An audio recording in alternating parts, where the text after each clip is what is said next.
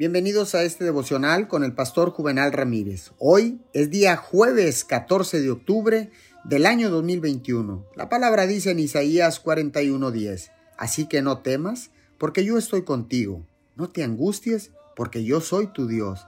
Te fortaleceré y te ayudaré. Déjeme decirle que el miedo es un enemigo que atormenta nuestra alma y busca robar nuestra paz y nuestro gozo.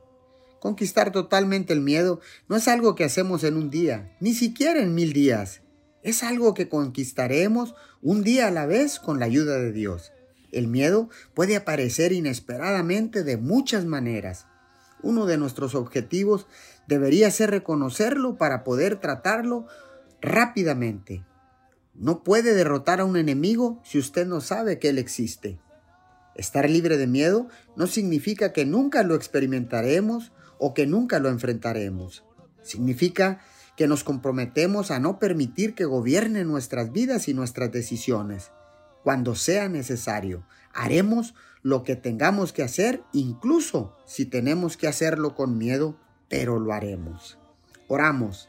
Te pedimos, Señor, que nos ayudes a reconocer el miedo, a detectarlo y a echarlo fuera de nuestras vidas y de nuestra mente en el poderoso nombre de Jesús. Amén y amén.